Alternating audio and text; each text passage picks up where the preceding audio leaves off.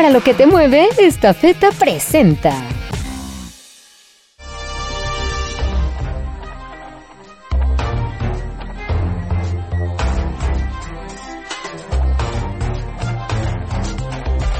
Nueve con diez. Pues uno de los temas en los cuales nosotros antes de que asumiera el gobierno del presidente López Obrador quisimos poner énfasis fue en el de la violencia, la inseguridad, la criminalidad.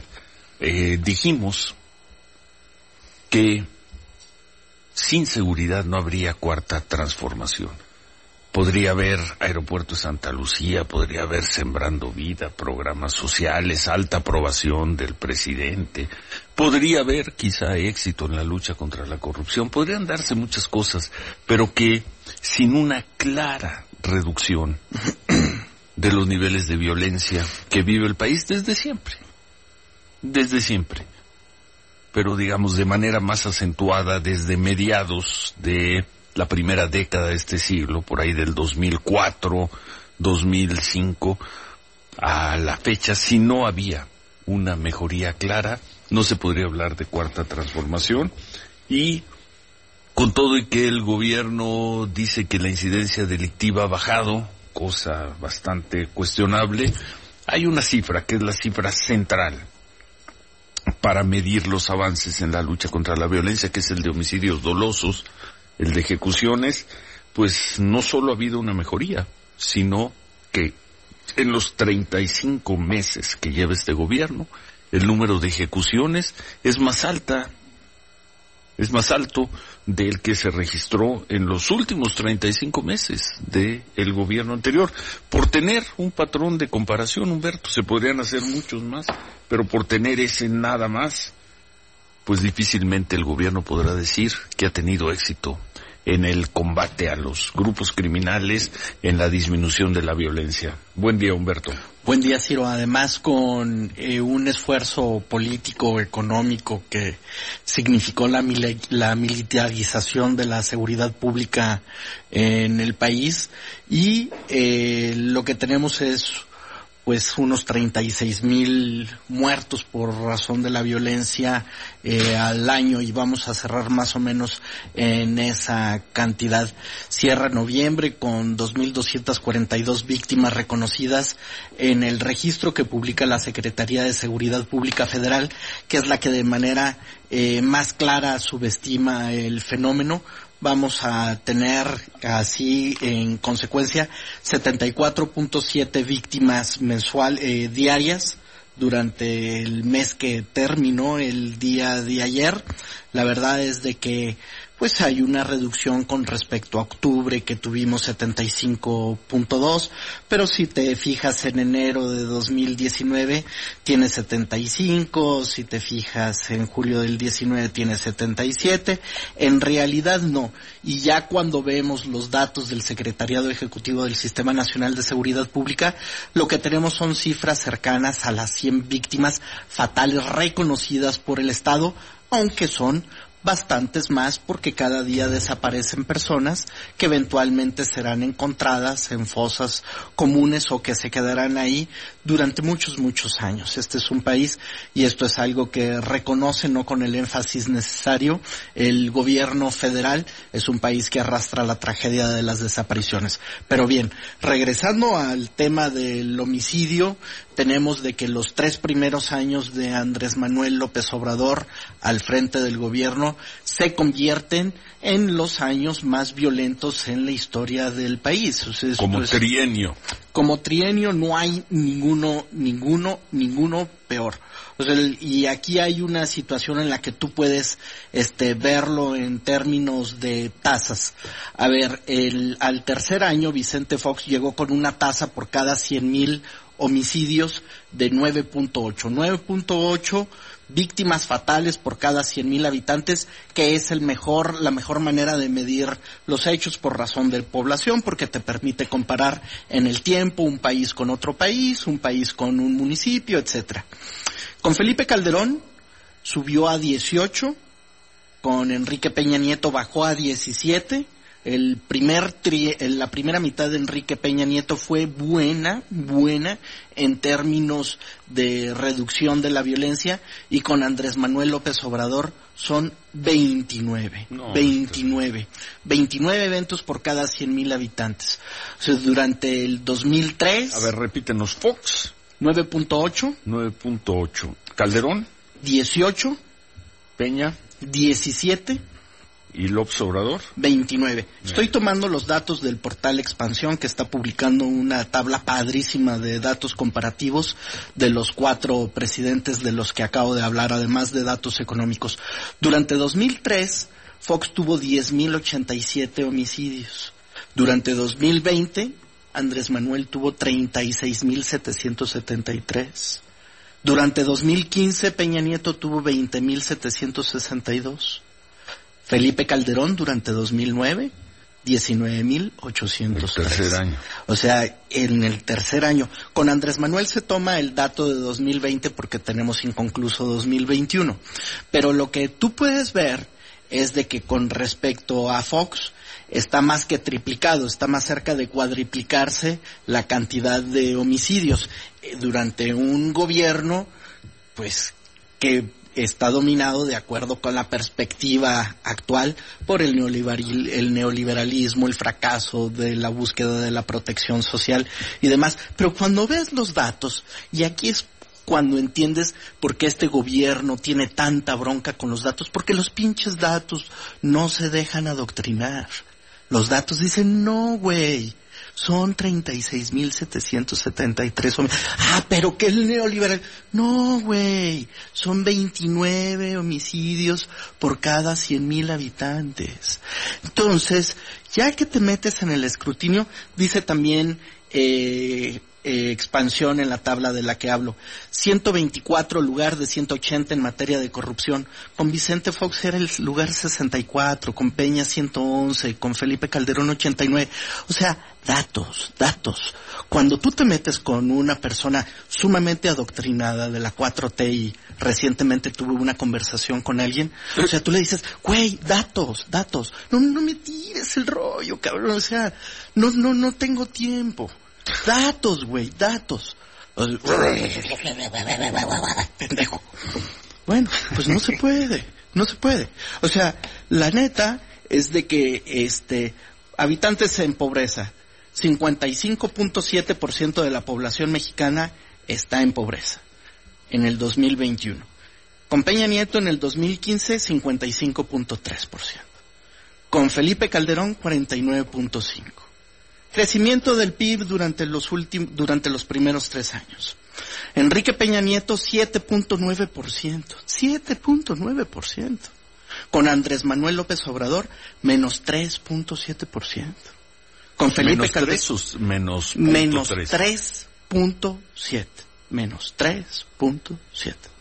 Con Peña Nieto creció casi 8 con Felipe Calderón en los primeros tres años decreció dos porque tuvo la crisis del 2008. Como López Obrador tuvo la crisis del COVID. Pero, sí, de acuerdo. Y, aquel, y en aquel momento fuimos críticos porque Calderón decía, es que el planeta Tierra, y ahora lo mismo está diciendo este gobierno. Pero este gobierno también decía que Calderón había manejado particularmente mal la crisis, económica, de 2008.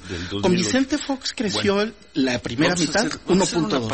y vemos trabajo que presentamos anoche en la televisión porque también hace tres años pues muchas personas daban casi como un hecho que por el cambio de la composición política se crearían las condiciones para cuando menos una plena legalización de la marihuana, pues tres años después ha habido algunas modificaciones en el Congreso, cambios de leyes, pero en la vida real, como lo documentaste, pues en la vida real las cosas siguen siendo como hace 5, 10, 20, y ahorita 40 te digo cuánto años. dinero estamos quemando. Estafeta, la empresa orgullosamente mexicana, se encuentra este año celebrando 42 años de llevar soluciones logísticas y de negocios a toda la República Mexicana y más de 200 destinos en todo el mundo. Estafeta, para lo que te mueve.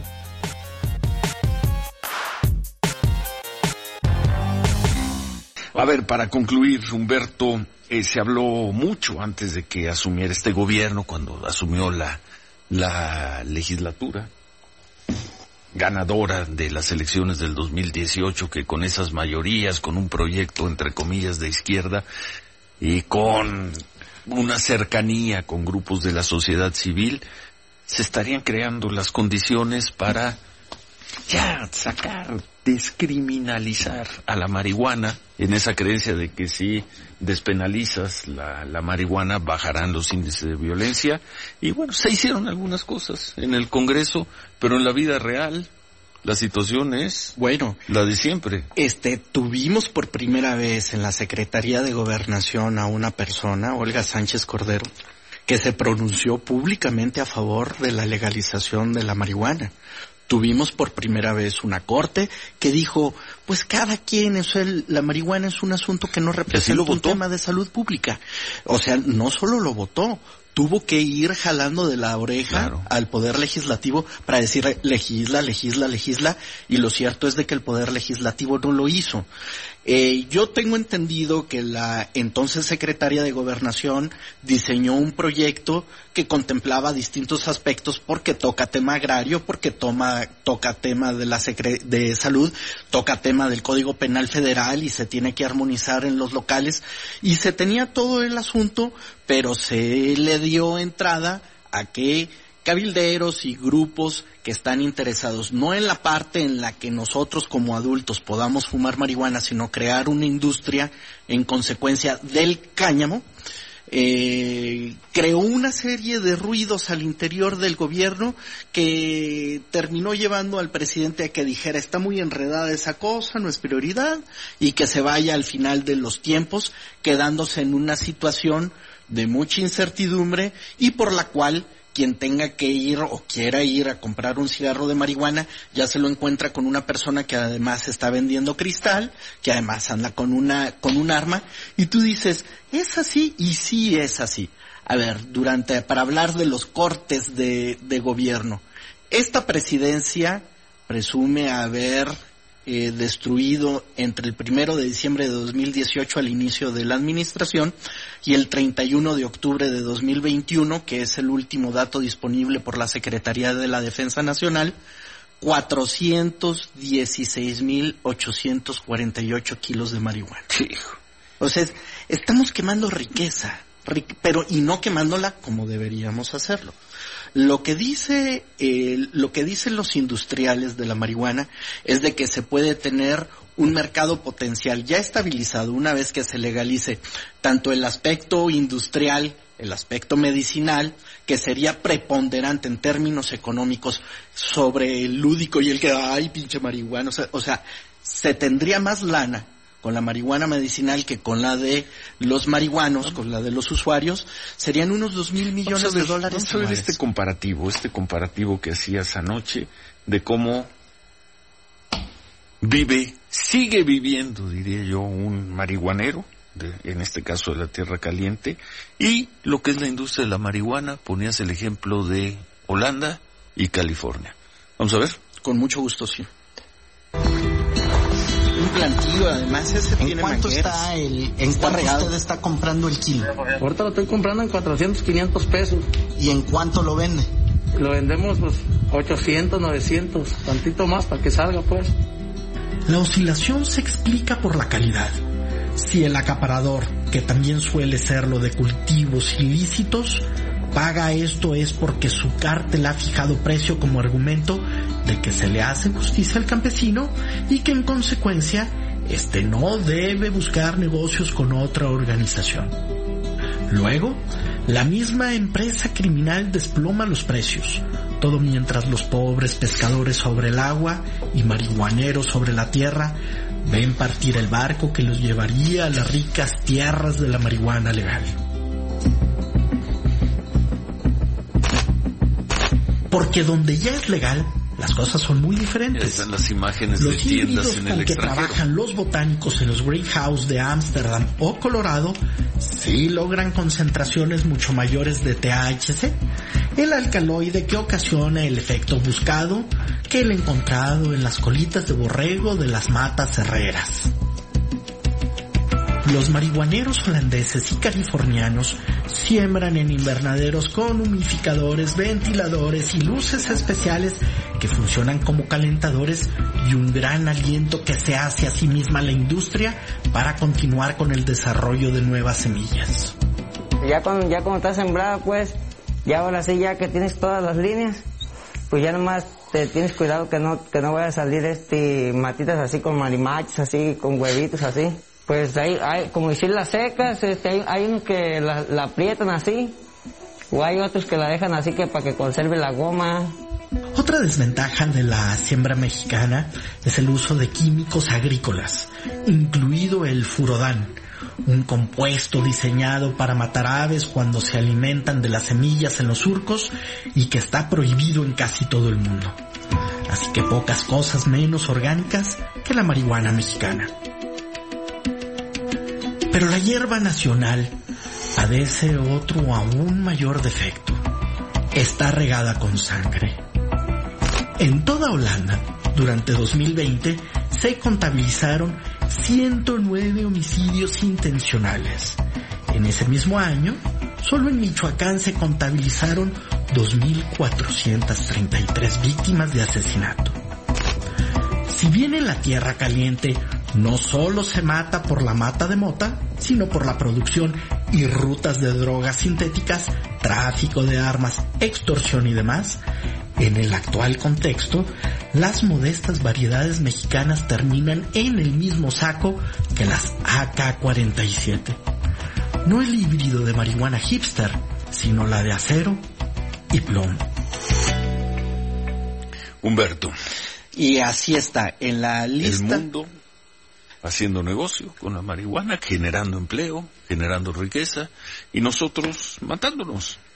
Y metiendo a, a, la cárcel a personas y gastando mucho dinero en que los soldados anden destruyendo plantíos y perdiendo la oportunidad de sembrar una marihuana que por nuestras condiciones en suelo no necesitaría la técnica tan compleja y costosa de Holanda, que es en donde hice las imágenes que veíamos del invernadero, sino, sino poderla sembrar en la tierra caliente, que así como es primer productor planetario de limón, uno de los principales productores mundiales de papaya, eh, podría hacerlo también de marihuana. De marihuana y generar riqueza y generar empleo, pero pues ahí tienen un caso que uno supondría iba a cambiar en este gobierno, no cambió, y no cambió esencialmente porque los políticos no quisieron hacer su chamba, no la quisieron hacer. Quizá porque al presidente no le gusta mucho esto de la plena legalización y comercialización de la marihuana, o por la razón que sea, no hicieron su trabajo, y ahí está la comparación. Perdiendo riqueza. Bueno, gracias. Gracias. Gracias, Humberto. Para lo que te mueve, esta feta presentó